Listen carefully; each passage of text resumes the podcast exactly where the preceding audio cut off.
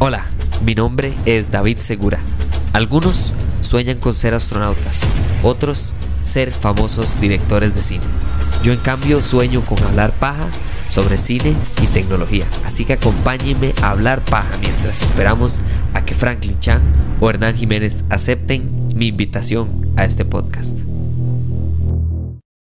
Hola, bienvenidos de vuelta, hablemos paja. Hoy el temazo es uno de los directores más importantes en general para muchas personas de por qué se enamoran del cine o por qué incluso el cine tiene diferentes estilos.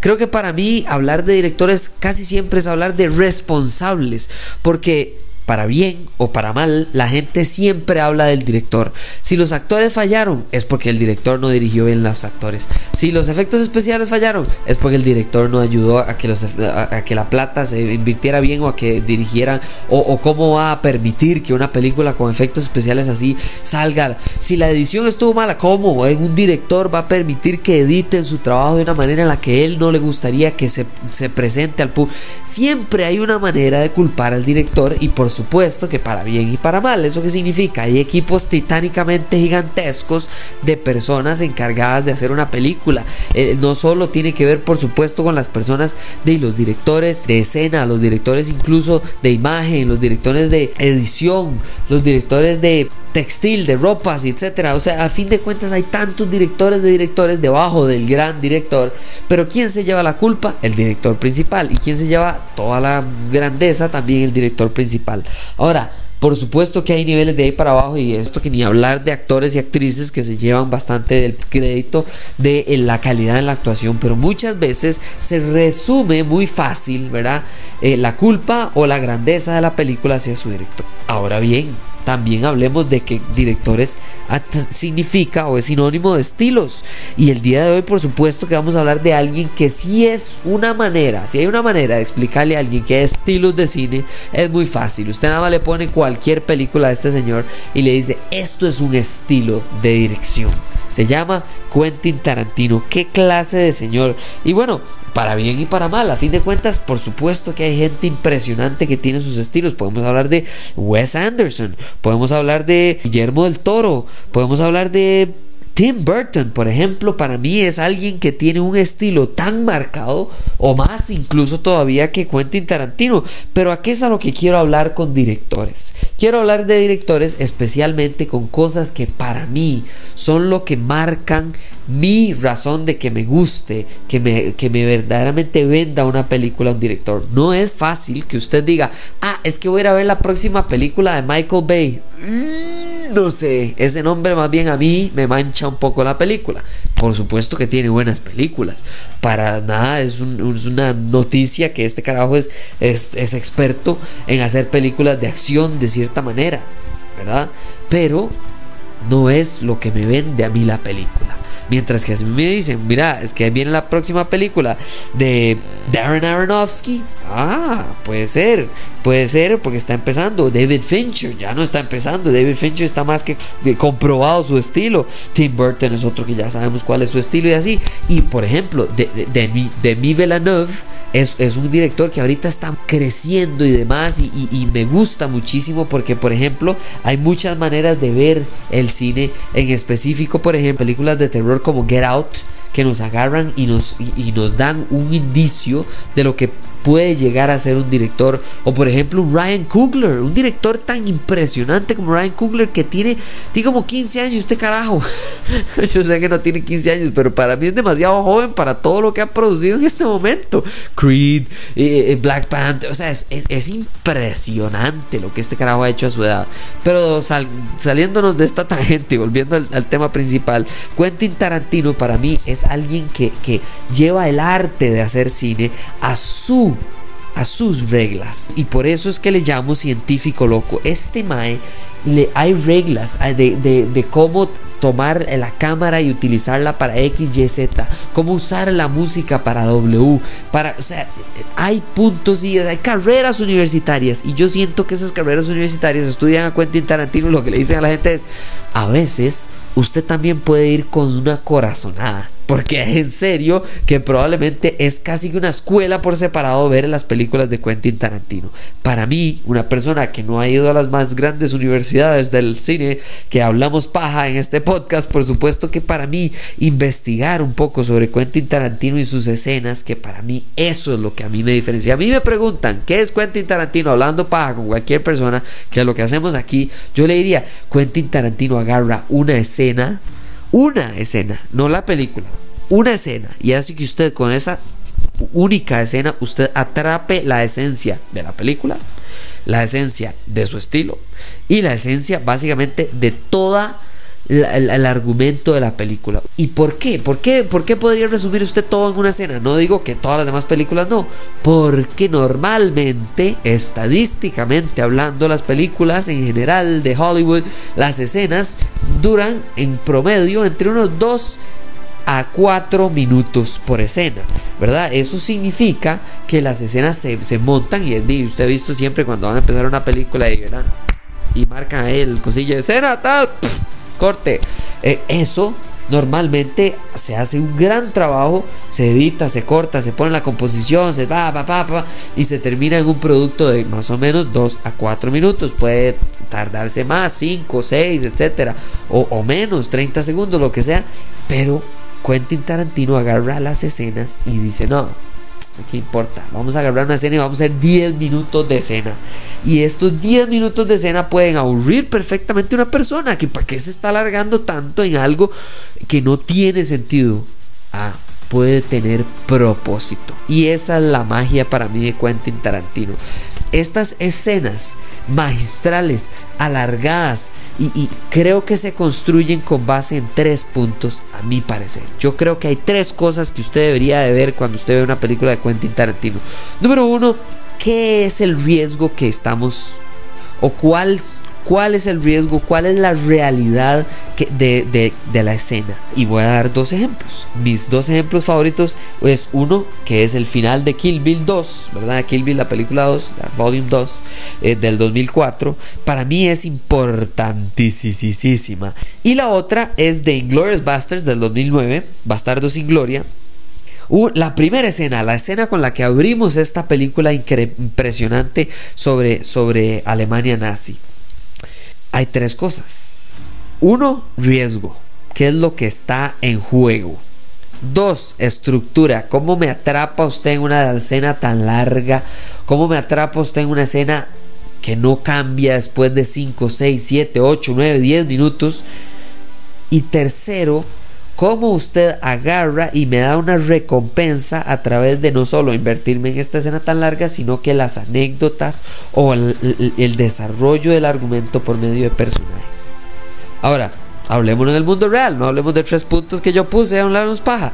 Eh, en Kill Bill, durante la primera película entera y la segunda, que para mí, siempre lo he dicho, son una película larguísima, pero para mí son una película, usted sigue a Uma Thurman como Beatrix Kiddo y usted la sigue en esta búsqueda de venganza ardua, larga, maratónica. Y entonces, claro, se topa usted a Daryl Hannah como California.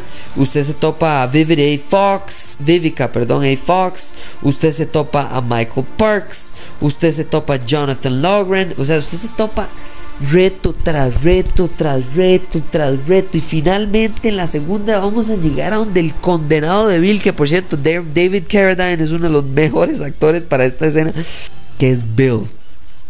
La película se llama Voy a matar a Bill. Llegamos donde Bill. Y esta escena, primero el contexto, la la, la, justo el contexto antes de, de que antecede esta escena es llegar a donde está Bill y tratar de matarlo y ver a la hija que usted creyó que había perdido.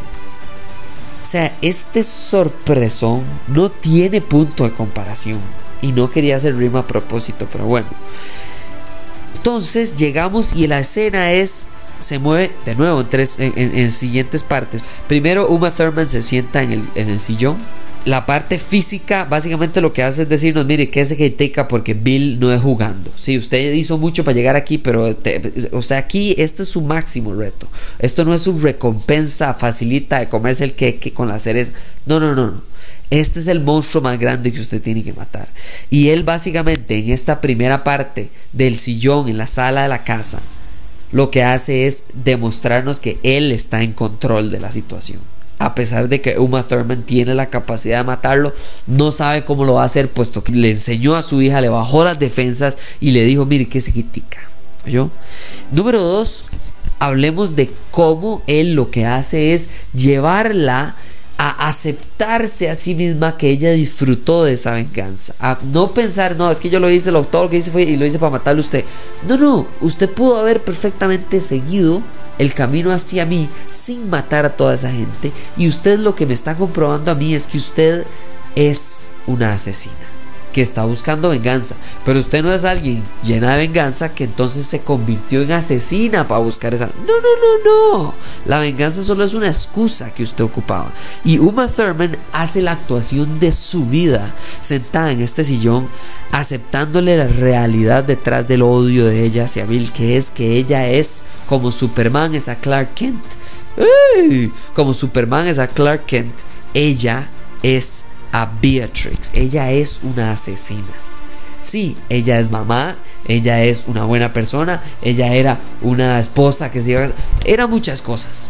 Antes de que le metieran esa baleada que le metieron, creo que era una baleada, la pegaron con bat, no me acuerdo cómo fue que la habían dejado casi en coma. Ella, a fin de cuentas, en lo más profundo, sí tenía esta calidad de asesina. Y entonces toda esta conversación y esta historia que a fin de cuentas Quentin Tarantino es, cuento Tarantino. Qué manera de lograr que alguien desarrolle el argumento por medio de un cuento, de hablar de cómics, de, de un personaje que todos sabemos y conocemos que es Superman. Y esta comparación de que Superman es Superman, él nació Superman. Cuando él se pone la capa de Superman, él es lo que nació para ser y su disfraz es Clark Kent. No es un superhéroe como los demás. No es Tony Stark, que nació Tony Stark y se pone el traje para ser Iron Man es totalmente lo distinto. Él no nació Iron Man, él se convirtió en Iron Man. Entonces, en lo más profundo, lo que él está diciendo es: Usted es una asesina vestida de mamá que viene aquí, ve a su hija, se le bajan las defensas y aún así quiere matarme. No quiere solucionar el problema. Usted le va a quitar el papá a su hija por su venganza. Ahora, ¿tiene la razón de la venganza? Por supuesto. Pero el punto que está haciendo el carajo malo aquí es uno, estoy en control y dos, yo sé de lo que estoy hablando porque yo usted la leo como un libro. No ocupo ese suero raro que le metí en la rodilla para desarrollar esta. Dos, en Bastardo sin Gloria abrimos con una escena fenomenal. Una escena llena de tensión en la que ni siquiera hay que ver armas para saber quién tiene el poder porque en Kill Bill claramente, hay verdad, está la, katana, está la pistola, está el dardo tranquilizado. Bueno, el dardo como el suero, la verdad, ese que le mete. Está, ¿verdad? O sea, se despedaza el tele. Al final sí pelean y la madre lo más. O sea, hay toda una, toda una altercado que nos demuestra quién está en control, cómo está.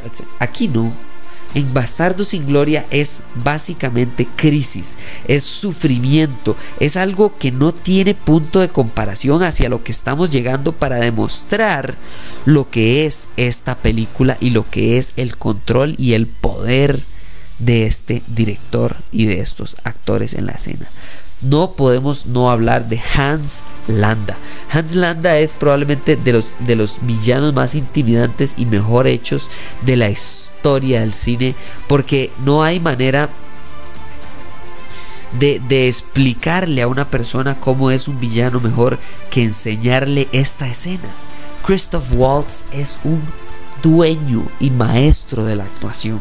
Él llega aquí y por supuesto que la escenografía, la dirección, la, cámara, eh, eh, la, falta de música, el diseño, el, el diseño de sonido, o sea, es una cosa espectacular en la que Hans Landa en todo momento tiene esta familia atrapada en su, propio, en su propia casa.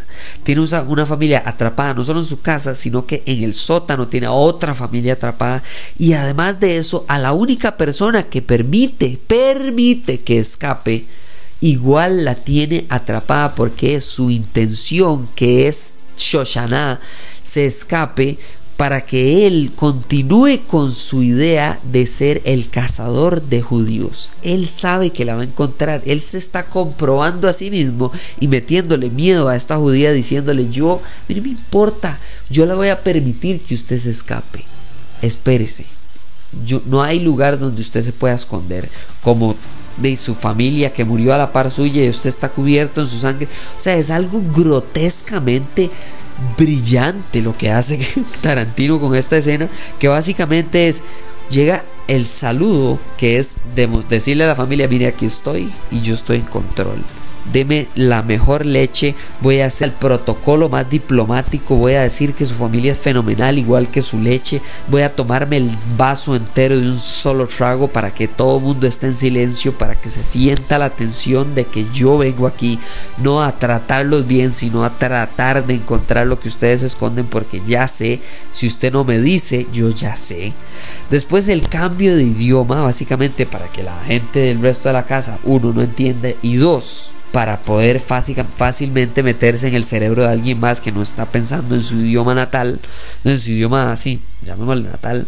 Después toda esta alegoría o, juego de, la pipa pequeña contra la pipa grande, ¿verdad? El fumado y el estrés, ¿verdad? Es casi que burlarse y decirle como, mire, yo también puedo fumar y yo fumo en pipa más grande porque yo, o sea, es, es, es toda una manera de darle vuelta ¿verdad? Al, juguete y que suene y que suene y que suene y que usted nada más quiere que se termine. Usted solo quiere que se termine este problema. Y entonces, claro, en este momento donde la tensión está en lo más alto, por primera vez la, la cámara no enfoca a los dos actores que están conversando, sino que se va debajo del techo, vemos la familia y finalmente Perrier Lapedit, que es este señor Denis Menochet, el actor, eh, entrega a estos judíos que tenía escondidos eh, llorando con una actuación fenomenal para que los terminen matando y dejando libre a una sola que es Shoshana que es que la vamos a ver más adelante y es con lo que se lidera toda la película. Y que cuando más adelante la leche el líquido de esa primera escena se presente en la siguiente leche sea tan tan estresante y lleno de emoción que un vaso de leche nunca en una película ha tenido tanto peso. Esa es la manera para mí de explicar la tensión y la magistralidad con la que este señor creó esta escena. Quentin Tarantino no solo alarga las escenas para que, wow, vean que largas mis escenas. No, no. Las alarga con propósito. Las alarga con recompensa. Las alarga con puntos y comas sobre la actuación, la edición y la música y el uso de silencio. Incluso dicen que a veces los ruidos más grandes, el ruido más ensordecedor, a veces es el silencio. Quentin Tarantino es un loco, es un loco de remate y es el mejor loco que uno puede ir a disfrutar al cine.